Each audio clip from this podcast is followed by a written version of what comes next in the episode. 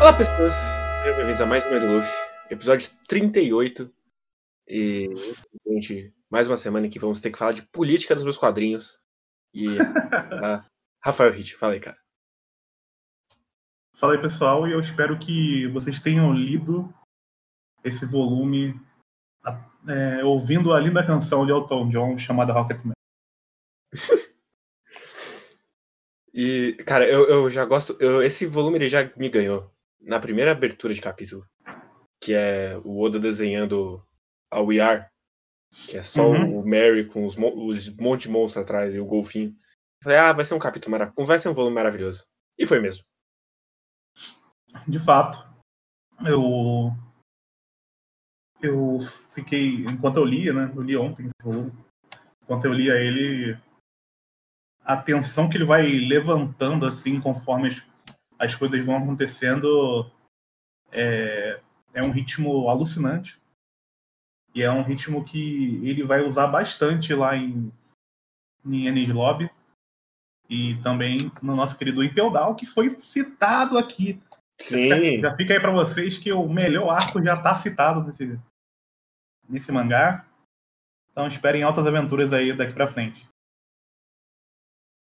E eu gosto muito que, na minha memória, tinha acabado o flashback ali, mas ele ainda tem mais uma última perninha. Uhum. E já é, começa triste demais, que ele já começa mostrando a, a senhora ficando alcoólatra. Uhum. Que perdeu não só o Tom, como perdeu o Frank também. Eu gosto muito como ela é um. Ela é um personagem bem. Ali, ela, ela tá ali pelas circunstâncias, né? Uhum. E pelo, pelo dever que ela tem dentro dessa cidade, mas como ela representa a cidade de certa forma e como ela representa todos os sentimentos que foram que ficaram marcados de, por causa desse flashback.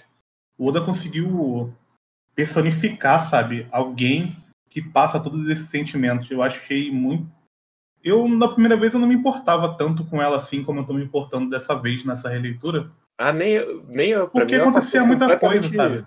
Ela é. passou completamente batida na primeira vez que eu.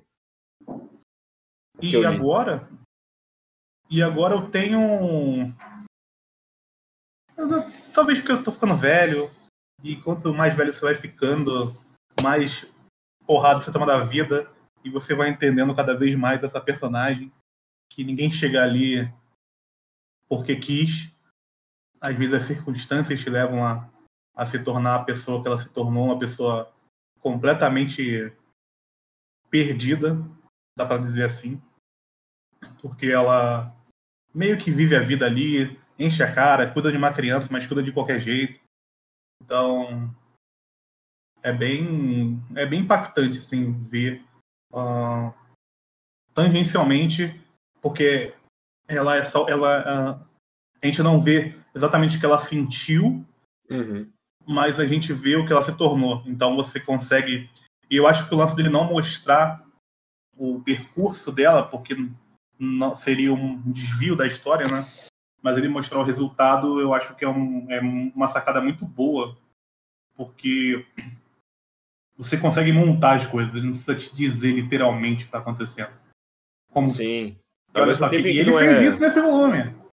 É, ao mesmo tempo não é um bagulho vazio de. Ah, não. eu só dei um tweet aqui e foda-se. Você não. que junte os pontos. Não. Ele e... construiu o suficiente dessa personagem para você entender o caminho dela. E isso no volume que nós tivemos a descrição das 12 casas do Zodíaco. Sim, tivemos. Então, foi o. Foi, é, um, é um pedaço ali desse, desse volume que eu gosto bastante, que era uma coisa que eu não me atentava antes. E essa parada dela é muito legal. Esse flashback que tem logo no início também, eu acho muito legal, já entrando no assunto da droga, política nos meus quadrinhos, uh, que é toda parte da. Tem uma parte, uma, meio que uma discussão tecnológica sobre as coisas, Uhum. Não é levado muito adentro, mas tem ali, que é aquele que tiver o. E aí, eu, eu, eu falei brincando no início sobre o lance do Rocketman do Elton John, porque por causa do que ele tem a música chamada Rocketman e saiu um filme recentemente chamado Rocketman. Só que na música do Rocketman, o contexto ali, claro, a música quer dizer mais do que isso, mas enfim, não é o nosso ponto. Mas a música ela é sobre um cara que vai para o espaço e ele fica fica longe da família, ele está reclamando sobre isso, é, ele está sentindo isso, né? Ele se sente que ele está fora do mundo, né? E uhum. essa música foi escrita num contexto que o controle da tecnologia ele era ele estava sendo buscado na época de Guerra Fria, tinha o lance da corrida espacial, tudo aquilo rolou nos anos 60, né? Então, meio que essa o Elton John e o cara que escreveu a música, que não foi o Elton John, ele, que eu esqueci o nome agora, eles estavam num momento ali que estava é, muito claro que existia uma, uma disputa muito grande entre quem é com a quem ia ser o dono da tecnologia e o dono da tecnologia seria meio que o vencedor dessa grande disputa, né? E aí rolou todo aquele lance que, enfim, Yuri Gagarin, depois o Armstrong, mas enfim, mas o, o meu ponto aqui é o é, é, tem essa discussão no, no, mangá sobre essa parte do do quem tiver essa arma ou quem tiver essa contra-arma, que também tem isso, né? Uhum. É, vai ter o poder para fazer o que quiser. Ou seja, o governo para poder é, controlar ainda mais, tipo, acabar a cara dos piratas, basicamente, e ou então algum pirata, de alguma forma, conseguir fazer isso. E aí isso leva numa parte muito legal, na parte do flashback, que, o, que o, o Frank fala pro, pro Iceberg, né? Você tem certeza que você vai me dar isso aqui? Eu posso construir isso aqui, cara. Sim. E aí ele fala, não, eu te... Ele, ele meio que fala assim, eu, eu sei que você poderia construir. E Mas talvez eu te conheço por isso. É, e talvez por isso, se precisar, eu espero que. Eu prefiro que você construa isso do que qualquer outra pessoa, né? Sim. Então tem essa dualidade, né? Dele. Eu sei que você não vai construir porque, pelo que você. Você já percebeu que a construção de coisas apenas por. Porque você pode? Porque você pode, talvez seja um problema. Então, tem isso. No, uhum. tem, essa, tem essa discussão, né? Logo no início ali que eu achei que eu achei bem legal. E eu acho legal porque ele deixa em aberto, porque ainda tem muita coisa para acontecer. E também porque tem a Robin, que é a pessoa que pode ler o Poneglyph para construir arma mesmo, né? Então, ainda tem essa, esse a mais, né, na, nessa parte. Sim, eu gosto mais de todo momento do Iceberg falando, você acha que eu vou te perdoar por causa de tudo que você fez? Ao mesmo tempo que ele tá muito aliviado do cara tá vivo. Sim. Mas ah, muito bom. Eu queria comentar só uma página que vem antes, que é a, uhum. justamente a página do Frank, que é ele boiando, e aí ele encontra o barco e ele se sente abraçado pela sucata. É uhum. uma página maravilhosa. Dele Sim. pingando sangue, todo fudido, e caindo do barco aos pedaços. Eu achei bem poético, sabe, essa página? Uhum.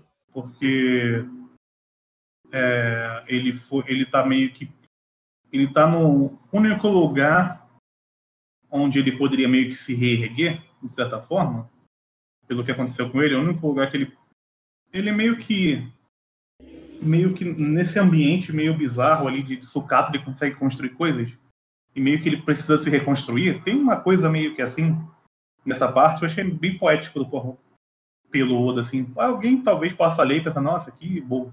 Mas achei bem poético da parte dele. Sim, eu, eu, gosto bastante como o navio é parte dele e depois literalmente é parte dele porque ele se monta com o navio. Uhum. Então eu gosto bastante dessa parte.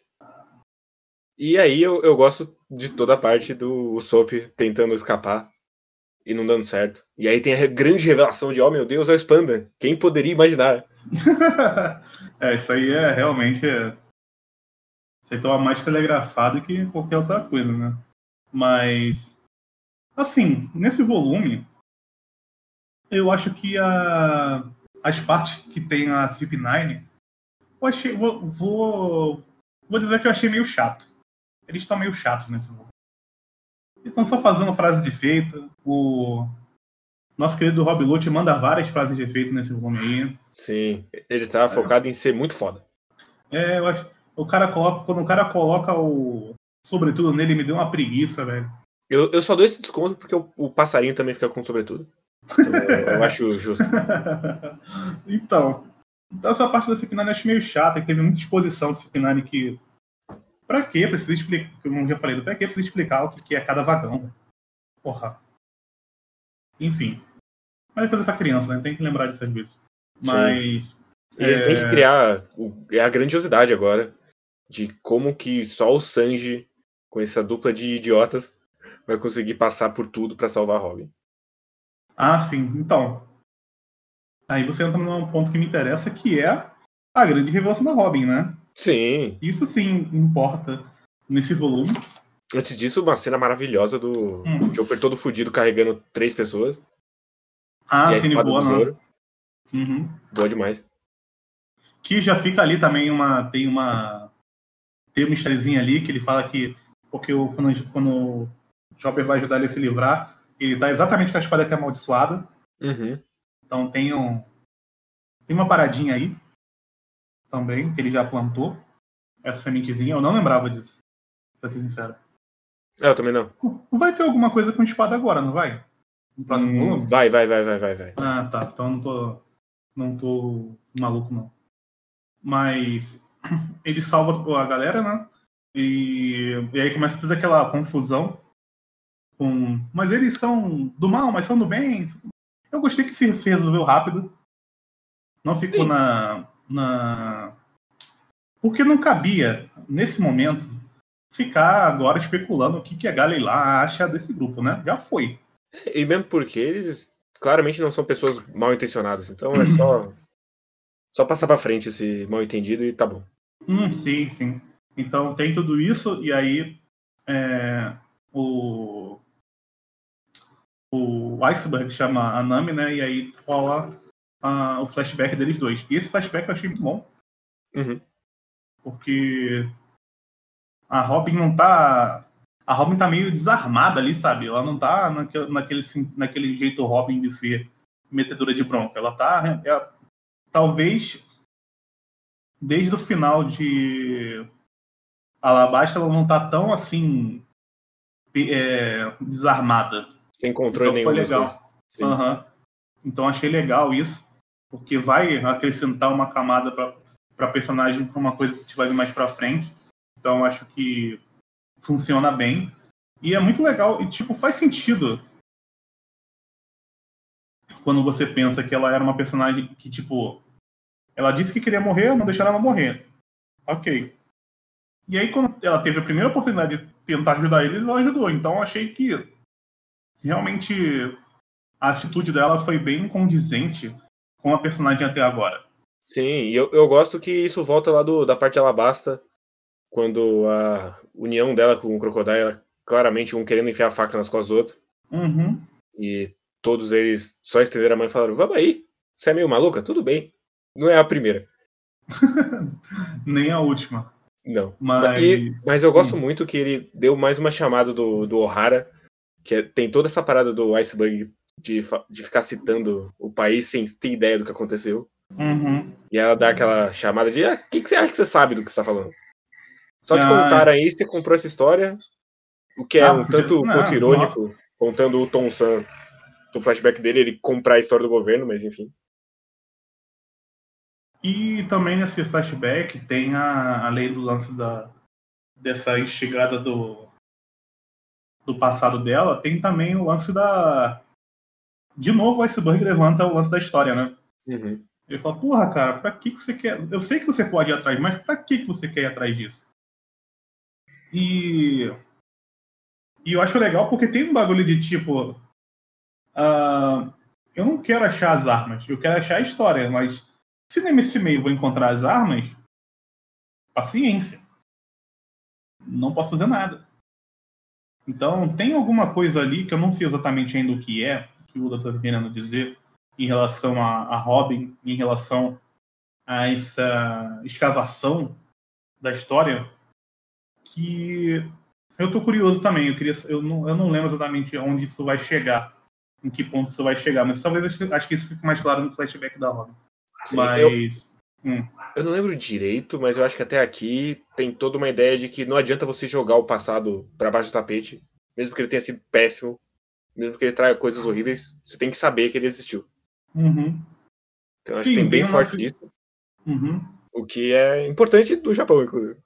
É, sim, tem um lance do apagamento histórico, mas que. E eu acho bem. Eu, eu acho que é uma sacada muito legal do Oda, que é apagamento histórico em relação a coisas bélicas, sabe? Uhum. que eles estão procurando grandes armas e tal. Então, já foi lá na.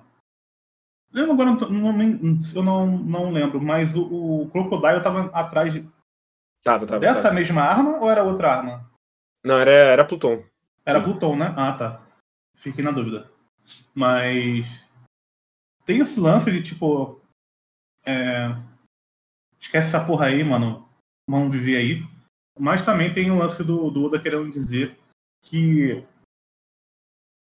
Cara, tem uma história aí que ela tá perdida e eu, eu quero resolver isso aí pra gente colocar os, as cartas na mesa e, e conhecer a nossa história, conhecer. Meio, o One Piece tem esse lance do século perdido de tipo de conhecer o que, que é esse mundo, né? Uhum. Então, tem, tem essa, essa parte, né? Tipo, tudo que a gente está vendo é só um microcosmo baseado num controle estatal, mas tem toda uma história por trás que a gente não conhece. E a gente queria conhecer isso. Isso é bastante interessante. Sim, e ao mesmo tempo ele já coloca lá a arma de Chekhov na, na parede, assim, Buster Call. Ó, tem o Buster Call e os Panda pode usar. Tá avisada, e é por isso que ela tá trabalhando pra ele, inclusive.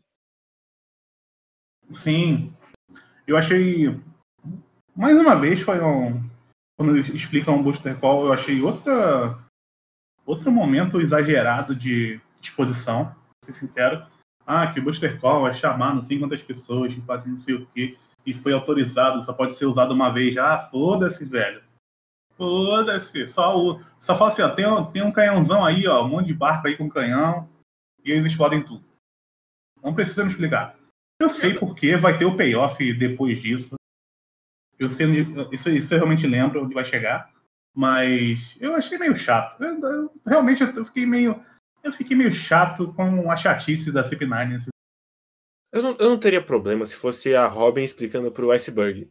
Mas se o Spanda contando pra ele mesmo, ao mesmo tempo que tá dentro do personagem ele ficar contando vantagem pra ele mesmo, ainda é meio. Fica muito vilão. Ah, eu sou do mal porque eu faço coisas malvadas e me deram um poder do mal para ser mal. Sim, E o Spando é, o Spando é basicamente isso, né? sim, basicamente. E nesse meio, o, o Spanda é um personagem muito bizarro, porque todos os personagens do mal, nesse volume, eles têm alguma coisa, sabe? E ele não tem nada, ele é só um cara que, to- que matou o cara que todo mundo gosta e tomou um, um taco de beisebol na cara. E é isso ele. Ao mesmo tempo que eu acho meio emblemático ele ser o primeiro vilão do governo e ele ser completamente patético.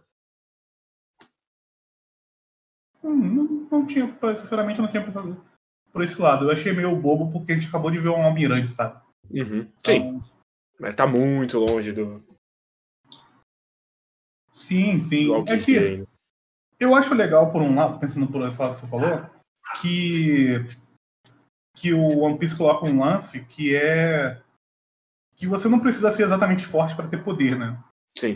Definitivamente ele não é forte, mas ele tá ali. Eu acho até que seria legal se ele fosse tipo como foi lá no. Como é que é o nome daquele cara no, no arco do, do Zoro, quando ele tá preso? Morgan. É, do Morgan, que ele tem um filho, e aí o filho faz as coisas em cima disso. Uhum. Talvez se ele, se ele tivesse um, um- uma- alguma ligação assim, talvez eu acho que eu compraria mais o, o- esse personagem e talvez faria mais sentido pra mim. É porque Mas então, como- ele, ele vai ter. Fica esse spoiler. Não, ele vai ter, né? Ah, tá. Vai, vai, Então, vai. beleza. Que aí faz, que aí faz sentido com o que o One Piece tá construindo até agora. Eu não lembrava. Ele, ele é um Helmepo 2.0, assim. Hum. Ah, tá. Então é isso. Então, então tá comprado. Eu não lembrava. Mas é, é isso, eu acho legal, porque não adianta você ser só um, um cara com a comando muito forte, né? Se você tiver um pode estar quente, também vocês conseguem chegar lá. Uhum. E a gente tem toda a parte do Sanji que eu gosto demais. É muito cool. Só ele, Nossa, ele de, de espião. Ao mesmo tempo que ele fica o tempo todo. Ah, será que a Robin tá esperando eu salvá-la com o cavalo? Cara, é, essa parte dele com, do príncipe eu acho muito engraçada. E eu acho que a, mas a página que eu achei mais engraçada, eu acho, nesse volume, É aqueles É caras na página- parede, gigantesco. Não, não, não é isso não. É a parte quando eles estão conversando dentro do, do Rocketman. E aí ele fala, aí o, o cara das cordas fala, ah, eu sei que vocês já devem ter Ah, percebido o que aconteceu, mas eu vou falar, né? Não, cara, aquela galera ali, ela era do mal. E aí eles têm aquela cara deles, tipo, nossa, eu, não- eu nunca tinha pensado pra esse lado, eu achei muito engraçado, foi muito. Foi muito. é, inesperado ali. Sim, eles ainda completam. Eu achava que era o Zé da Quitanda que tinha feito isso. Ah, uma coisa que eu lembrei agora. Como tem página dupla nesse volume, né? Sim, e ao mesmo tempo ele. Cara, esse foi um dos volumes que mais demorou pra ler. Ele tem muito texto, bicho. Muito. Não, eu não senti. Eu, eu não senti. Eu, Eu, eu levei mais de uma hora pra ler esse volume. eu não. Eu li até, até que rápido esse volume. Agora que você falou, eu- realmente tem bastante texto, mas eu achei que foi. Foi de boa, assim. Eu fiquei mais tempo olhando as páginas do que. Porque tem umas páginas que são páginas duplas, mas tem aqueles pedacinhos no cantinho, sabe? Tem umas paradas Uhum. assim. É que, tipo, Então- eu, não, eu não, não achei ele cansativo de ler, mas eu achei ele longo. Ah, sim. É, porque ele, ele eu acho que ele, o, ele colocou algumas coisas que, que eu acho que o Oda ele achou que precisava de parte expositiva. Uhum. Eu acho que quase nenhuma delas precisava, sinceramente. Tirando a parte do iceberg lá, que ele explicando. Tirando a parte da, da, da, Na- da Nami explicando o, a parte que tem, tem o Impel Down e tem lá o, o, o lance da Marinha lá. E a conversa. Acho que a conversa do Ice. Agora tô, agora fiquei confuso. Mas tirando essa parte da Nami, eu achei que maior parte do, da, do, do dispositivo achei bem. Ah, não precisava, velho. Se não tivesse essas páginas aqui, não ia fazer diferença nenhuma. Sim, mas falando um pouco de narrativa, eu. Uhum. Porra, o Oda tá mandando bem demais na página que é só. Ele vai intercortando entre flashback e a Robin, cada vez tampando a cara mais. Pra sair Ah, muito bom, verdade. Bom Uhum. demais. Bom demais, verdade. Tem um, tem um quadro que eu acho bem legal, que é um quadro que ele tá bem em cima, assim, quando, quando o, o trem da Marinha mesmo vai sair, que é um quadro de movimento, tipo, o trem, o trem ligando, Uhum. e aí tá bem em cima, assim, da página, tem só uma linha, assim, tipo, o trilho. Eu achei uma sacada muito legal, porque é, ele foi fazendo a, a sequência, né? ligando tal, e é um tipo de coisa que geralmente você não vê, você já vê, tipo, o trem com as rodas já meio que girando, sabe? Para poder, já que esse trem é aquele, é aquele é, trem antigo, né? Maria Fumaça. Aí, é, isso. Então, achei, assim, achei um quadrinho, assim, bem, bem diferente, não, acho que não lembro de ter visto um quadro assim, quando tá mostrando o movimento de alguma coisa, achei bem legal. Sim. Eu gosto muito da Nami chegando, aí ela começa a tremer, aí o Paul fala, será que ela tá chorando? Aí ela começa a gritar porque ela tá muito puta. ah, é verdade, nossa. Essa... Tem, tem um quadro engraçado dela também que, o... que eles chamam ela de garota. Como é que é? Pervertida? Não lembro agora. É, isso aí, isso aí. Indecente. Chama de- É indecente isso. Eles chamam ela de garota indecente, ela dá um grito. Tem umas páginas que a Nami tá meio torta nesse volume. O desenho dela tá meio esquisito. Mas são uns quadros pequenos. Tem um quadro que ela tá meio de lado, assim, que o, que o olho dela tá quase na orelha. É muito esquisito.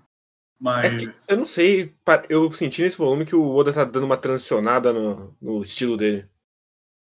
Eu não sei, eu achei que tava, eu achei que na minha, na minha leitura ficou parecendo mais que ele, tá, ele gastou menos tempo nessas páginas porque ele tava fazendo as páginas muito da hora lá na frente. Sim. Deu mais essa impressão. Inclusive gosto demais do, do Sanji sentado. Aí o- abre um maluco, eles tomam um susto e ele dá um chutão no maluco. Ah, verdade, é. Quando tu já quer ir pra parte do trem, ah, podemos? tá. Porque ele, ele fica indo e voltando agora. Uhum. Porque a parte do trem, tirando a exposição, é tudo muito legal, cara. O, o- nossa, o Frank tocando violãozinho, caraca, eu dei uma gargalhada, velho. Puta O maluco gigante que é do da Ilha Karatê, mas ele luta boxe, é uma ideia maravilhosa. Ele luta boxe, ele faz yoga, Sim. e aí ele. E aí com o yoga dele, ele. Ele vai Eu chutar gostei. foda-se. ele, eu gostei porque no anime essa, é mais, essa luta é mais enrolada. Ele só desviou e deu um chutão e acabou, foda-se. É um é um personagem ridículo. É, e, e é, um, é um belo chute na cara de um, de um personagem ridículo, então fica mais bonito ainda o chute. Porque não merecia gastar tempo realmente com ele, né? Não. Então ele só, só tomou um chutão na cara e acabou. E eu gosto demais que ele, quando ele percebe que o Frank é o cara que tava fudendo tudo, ele começa a bater no Frank. O Frank tá Ah, é, começa a dar um chutão na cara dele. Essa parte é boa mesmo. Aí eu. Ah, a gente pulou a parte do Mary. Sim, É verdade. Porque eles estão lá antes de, quando a gente foi- preso, né? E aí o. o foi o Rob Lute? Eu não lembro agora. Não, É o não Caco, Rob Lute, é, é o o Caco. Caco, né? Que É. abriu uma escotilha lá e o. e o Mary cai. cai de um lugar gigante. Eu acho engraçado que o desenho lá embaixo parece que ele quebrou, né? Parece que ele rachou, assim. Sim, porque ele, ele posicionou discretamente um cemitério de navio bem embaixo ali. Sim, Pra dar aquela sensação mesmo. sim, parece que ele quebrou ali. Achei muito, muito boa essa sacada. Mas. Até porque isso ficou meio que. Tipo, ah, não, o Mary, mas depois o. Nem o Sop toca tanto no assunto depois. Mas. Até porque ele vai voltar com isso mais pra frente. Sim. E aí a gente Mas tem todo o drama do Zoro entalado e do Luffy entalado. Exatamente, Dura exatamente. Muito tempo, eu, eu adoro que dura quase o volume inteiro. Eles só estão enroscados. E a onda vai muito- bater e eles estão enroscados, e é isso. Eu gosto porque é, é, é uma situação muito ridícula e eles se livram porque sim. Sim, basicamente. Tipo, porra, Luffy, agora Robin, ah, você tava certo. Você vai Não ficar de palhaçada aí, ela tá indo É. embora. E aí ela, e ele quebra o, o- lugar no meio, velho. E o pessoal fica puto. Fala, caralho, quebrou tudo aqui, esse arrombado. Sim, mas, Quebrando a cidade inteira. cara, se tem uma página dupla que eu gosto muito, tem várias nesse volume, mas a Uhum. primeira delas é a da onda gigante engolindo a cidade. Que é só a Nami olhando pro céu e tem uma puta onda gigantesca. Sim. A página dupla do Rocketman é muito boa, cara. Que ele dá um porradão, eles dão um porradão e eles passam no meio do, da onda e dá uma sensação, tipo, do tamanho mesmo, sabe? O barco, o barco, o trem é muito pequeno no meio daquela onda, achei bem legal. Sim, e eu gosto muito do momento Shonen Trash deles discutindo. Ah, mas qual vai ser o nome do golpe? Ah, esse tá muito longo. Então vamos de 300, é isso aí. Ele perguntou só uma multiplicação e o cara deu a resposta e ele. Ah, não. Eu, eu acho que gente- essa piada meio que a gente perdeu, sabe? Talvez no japonês seja muito Sim, grande. provavelmente. E aí, não, Ainda mais porque na versão da Panini tá em. tá com número, não tá nem em- por extenso. Ah, na, na Scan tá por extenso. Só, não- só que não tem aquela notinha do editor, geralmente tem. Deve, deve ter sido traduzido do, do inglês direto. Provavelmente. Mas aí a gente tem a nossa querida Kokoro falando: tem mais um jeito. Tem um, tem um outro trem aí pra vocês. Se vocês estão. Vocês têm certeza que vocês querem fazer isso? Ah, é muito da ela hora. chega lá e cara, tá- É muito da hora um trem que é. É o, um trem que não tem freio, Que é um cara, míssil. que tem cara de míssil. Eu achei muito genial essa Sim. sacada de terem pintado o trem com um míssil, porque ele não tem. porque ele não para e ele vai na velocidade máxima. É muito bom, cara. Só antes disso, eu gosto muito do pequeno momento do Chopper quase matando o Zoro sem Ah, respirar. nossa! Porque ele tá agarrado na cara Nossa, dele. muito bom. Verdade, verdade. Que ele tá agarrado, né? Tá grudado na cara dele. A página dupla dele agarrado é muito engraçado. Se você olhar rápido, você nem, você nem vê. Ele tá tão pequenininho ali. Sim, não, eu gosto que nessa página dupla tem, tem um zoom, e aí tem a cara do, do Luffy, a cara do Pauli Ah, e só o, a encoxada do, Tá na cara do, do Zoro e o, o Zoro tentando olhar de lado, assim, com, com o olho só, é verdade. Tinha esquecido. É um foreshadowing, inclusive. Ele tá com o olho só. Uou! Vai se fuder, guerreiro. Aí você tá. Aí você tá de sacanagem com a minha cara. Mas aí a gente, então a gente chega no Rocketman, tá o nosso querido Iceberg já, já deu a co- consertada. Um trabalhador eficiente. E aí chega 200 milhões de pessoas.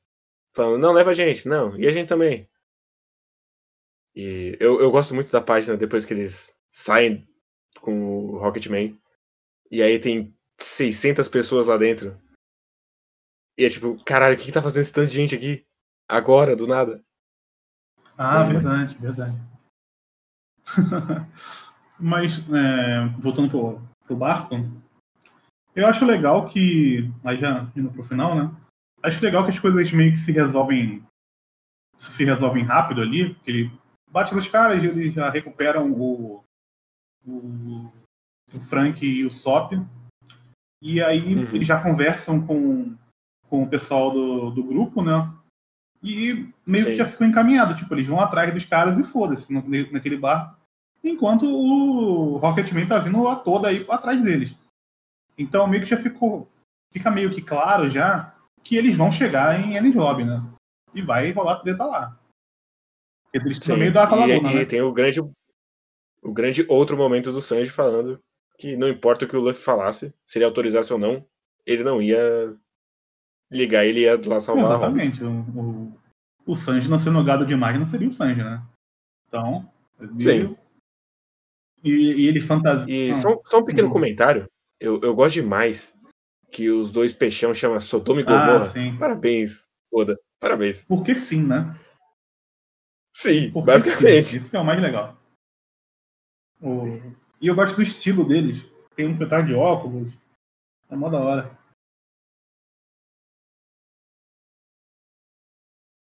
Mas aí a gente tem o grande, grande discussão final com o Soap falando que não vai ajudar, porque não é mais parte do bando. E a gente termina com o Ah, Cliffhanger, mano. Tá, Nosso aí, querido cara. Sogeking. Isso aí eu vou ter que dizer que é impossível o mangá ser melhor do que o anime nessa parte, porque a música do Sogeking é um bagulho. eu, eu, eu, eu tô falando e tô lembrando da música do Sogeking e é um bagulho sensacional. Diretamente da Ilha do Atirador. Uhu, hahahu, na moral, não tem como.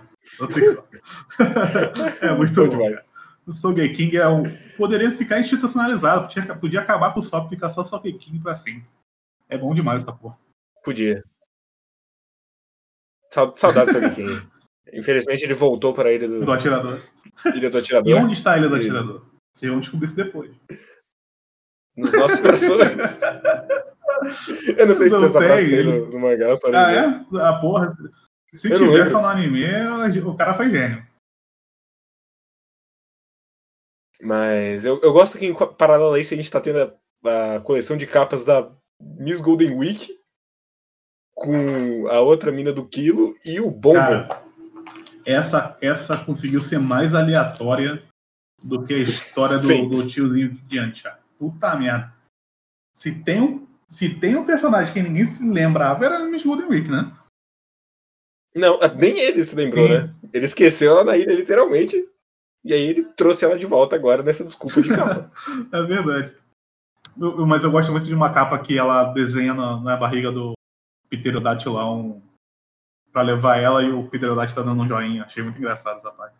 Sim. Essa capa. Mas, mas eu gosto da, da, da finesse do Oda de relembrar os dois gigantes, porque eles vão ser relevantes daqui a pouco. Daqui a pouco. Verdade. Daqui a pouco. Daqui É uns verdade, dois é volumes eles vão ser relevantes. O que é. Parabéns por. Com certeza ele lembrou agora e falou: hum, vou usar, né? É, já que tá aqui, já tá aqui, né? Já tá perto, né? Mas É. é. isso do volume 38. gost- Foi um, foi um volume gostoso Uhum. de ler. A, a trama andou bastante. Ele, infelizmente, falou de política mais uma vez. Inclusive, teve todo o momento que a gente pulou, que é que Enes Lobby é um, é um júri falso, porque você já vai lá condenado. Ninguém julga porra nenhuma. Ah, eu, eu não pulei de eu pulei meio que de propósito porque vai ficar mais forte depois. Aqui foi muito introdutório. Sim, mas eu, eu gosto dessa ideia já, que é gr- grande governo esse. Ah, maravilhoso. Um governo para todos. Parece até É. um certo TRF4. De- não sei. Um certo lugar aí que o cara julga alguém e depois ele vira ministro do, do principal rival. Não sei que lugar é esse. Mas acho que a gente pode ir pros e-mails. E-mails, vamos lá então. Ahn, tem o nosso querido Lucas Dantas, meu parceiro de Valorante aí, afundado junto comigo no Valorante. Bonito, bonito. Então ele diz aqui: Olá, Crocoboys. Concordo com vocês que o Uda nesse volume, é, falando sobre o volume 37. uh, fez muita exposição desnecessária. Se dá para tirar algum proveito disso, é que foi uma maneira rápida de mostrar que todos os personagens da CP9 são fodões. Eu nem lembrava que eu tinha reclamado semana passada que tinha sido muito. tinha sido muita exposição, então nesse também foi. Nem lembrava. É porque tem o capítulo Kurumada dele falando todos os golpes ah, que ele tá fazendo. Sobre o Rob Lute, mostrar sua Mi foi uma forma, foi uma forma besta de hypar uh, ele contra o Luffy. É realmente, combina na cara. Uh, aqui temos uma canelada do Hit. Dos usuários da CP9 Summit 3 são Mi do tipo Zuan. Ah, sim, é verdade. Sobre o lance dos carnívoros serem mais agressivos, eu consigo ver uma lógica já que os mesmos precisam fisiologicamente matar outro animal para obter energia. E para isso, com anos de evolução, foram, foram desenvolvendo formas de predar outros animais mais facilmente. Garras, visão noturna, melhor olfato, etc. Eu não vou discutir com um veterinário, né? Quando li One Piece pela primeira vez, acreditava que o Pauli iria entrar para o bando. Olha aí. Mas depois do flashback do Frank, essa dúvida caiu por terra. Eu nunca pensei que ele ia entrar. Talvez. Eu acho que o cara que grita tinha mais chance do que o Paulinho de entrar no grupo. Porra, o cara que ele ajeita o cabelo e o cabelo é. nasce outro lugar. Seria maravilhoso. A respeito do Oda, fica a curiosidade. O mesmo é um colecionador de armas antigas. E gosta muito de estudar sobre guerras. Inúmeros golpes do Luffy pode-time skip faz, é, fazem referências a nomes de tanque de guerra. Dito isso, acho difícil ele não defender o direito do povo de ter armas. Para mim, Oda só vai se aprofundar nessa ideia com a chegada do exército revolucionário, que nunca vai o, o, fim do, o fim do capítulo foi bem emocionante. O Frank tentando parar a locomotiva, a lá, time do Brasileirão tentando parar o Vasco. Até o próximo volume. Cara, eu gosto demais de você, o Dante, porque você é um cara que, que se contenta com as pequenas coisas. Tipo, o seu time ser que nem é mais líder do Brasileirão, com apenas quatro rodadas. Então, fique feliz, cara. Se, se contente com um pouco, que é, que é tudo que o clube de regata de Vasco da Gama pode te dar. E é... tem também. Discussão de boleiro. Exatamente. Você que tá errado. Você é brasileiro, gosta de futebol, você nem deveria se chamar brasileiro. E é o único pão e é, circo chamo brasileiro. que a gente tem. Uh... Isso aí. E...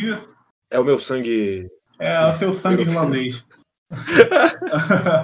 uh, tem alguma coisa no Twitter? Não, então vamos para o e-mail de Sessão Pedro Monteiro com Pedro Monteiro. Uh, volume 37 também. Saudação em mães do Luffy. E ele diz que esse será oficialmente a introdução daqui para frente. KKKKK. ah, tá bom, né? O volume 37 do One Piece me fez lembrar de um livro sobre roteiro de cinema que eu li um tempo atrás. No livro tinha um capítulo inteiro separado só para a construção de personagens. E nesse capítulo, o autor explica como é importante ter uma caracterização de personagem diferente da natureza do verdadeiro personagem. Basicamente, caracterização é tudo aquilo que o leitor pode descobrir do personagem apenas olhando atentamente para o mesmo, ou seja, sua roupa, comportamento, conhecimento, valores, etc. Depois de conhecermos a caracterização, finalmente poderemos conhecer a natureza do verdadeiro personagem. E essa natureza é importante que esteja em contraste ou contradição da sua caracterização. Aplicando isso na CP9, posso dizer que essa contradição acontece em dois níveis. O primeiro nível acontece quando é mostrado cada um dos personagens da CP9 exercendo funções distintas dentro da Water 7, sendo a maioria deles carpinteiros de navio na Doca 1. Nossa, o, o Pedro ele tem um bagulho. Não fazia ideia que era Doca 1, Doca 2, nem. Você, você é um gênio, cara. Ou seja, eram apenas civis. Depois disso, vem a primeira contradição mostrando que eles não são quem aparentavam ser. Na verdade, eles são assassinos treinados pelo governo em uma missão secreta. Porém, não para apenas por aí. Depois disso, tem mais uma contradição. Isso porque a caracterização da instituição CP9 tem uma pegada bem parecida com a do filme do James Bond. E personagens com essa pegada de James Bond já são, por natureza, uma contradição, tendo em vista que são personagens com uma caracterização bem de playboy, vestindo smoke, sempre frequentando ambiente de luxo e mantendo essa pose elegante. Na verdade, isso aí é o Batman. Sacanagem. Que isso, não fala assim do meu James Bond. Brincadeira. Entretanto, quando a pressão cresce, cresce dentro da história, as escolhas desse tipo de personagem revelam que debaixo de sua aparência de playboy há um assassino frio e calculista. Essa dupla contradição acontece aqui e é muito bacana e me fez gostar da forma como eles foram apresentados. Ainda que individualmente eu não seja um grande fã de nenhum desses personagens. Sobre a polêmica do armamentismo, eu, eu pensei que eles tinham, as pessoas não tinham prestado muita atenção nisso, mas os dois e-mails tocaram nesse assunto. Que vocês comentaram no cast, eu gostaria apenas de trazer um elemento que vocês esqueceram de comentar, o iceberg. O iceberg carrega dentro de si esse pacifismo, esse pacifismo que vocês estavam esperando que fosse a versão do Oda. Tudo bem que o grande protagonista dessa história é o Tom San e sua visão é diferente, mas o iceberg não deixa de ser uma figura que também está do lado certo da história e sua visão pacifista foi claramente abordada como algo positivo. E que o personagem continuará carregando depois do fim do arco. Para encerrar, gostaria apenas de trazer uma curiosidade. Eu vi o Hit falando muito sobre ser óbvio depois que o Frank seria um novo Mugiwara. E eu devo dizer que dentro do fandom de One Piece não é bem assim. Isso porque até hoje eu acompanho fãs que na época de Water 7 estavam torcendo para o Paulinho entrar no bando. Então. Olha aí! Cara, sincera, sinceramente, eu não consigo fazer essa leitura. Não consigo. Porque assim, eu entendo que o Pauli e o Luffy eles acabam tendo uma ligação um pouco maior por causa dessa coisa do iceberg. Mas fica claro que o Pauli só quer se vingar por causa do iceberg. E ponto. Eles não Sim. têm uma ligação tão forte assim. E... Eu acho mais importante ainda que é, ele ia ser um Zoro 2. Sim. E muito mais fraco. E um deles é um robô, o outro é joga umas cordinhas. Claramente o robô é muito mais legal. Claro que hoje em dia todo mundo adora o Frank, porém na época do Water 7 estava sendo publicado, demorou bastante para os fãs esquecerem da sua Frank dando sop. Caraca, enfim, hoje. Enfim, por hoje é isso, abraço. Cara, eu não estava acompanhando o Piece nessa época, mas eu achei, eu achei isso um absurdo, Pedro. Um absurdo. Sinceramente, é um absurdo. Porque, beleza, você fica com raiva dele, porque ele bate no, no, no cara. Mas, cara, quando ele, quando ele ouve a história e toca o violão, parceiro, porra, que isso? Aí você, ali você já tá tudo né? resolvido já. Águas passadas. E também tem grande, o grande momento que para mim fica muito claro, que ele fala, eu quero construir o maior barco do mundo um barco foda. E eles estão acabando de perder o barco. Porra, é só juntar dois pontos. Não precisa se esforçar muito. Então, sei lá, eu acho meio esquisito. Pra mim tá sendo uma surpresa é, ver que as pessoas achavam que não seria o Frank. Ele teve flashback, o cara não tem flashback. Gente, é um One Piece. Quem tem, quem no flashback é que vai entrar no grupo. Enfim, pra mim foi esquisito. Tô, tô, eu vou, vou dormir pensando nisso hoje. Vai, vai sonhar com o Paulinho? Vou sonhar com o Paulinho. E vai ser estranho.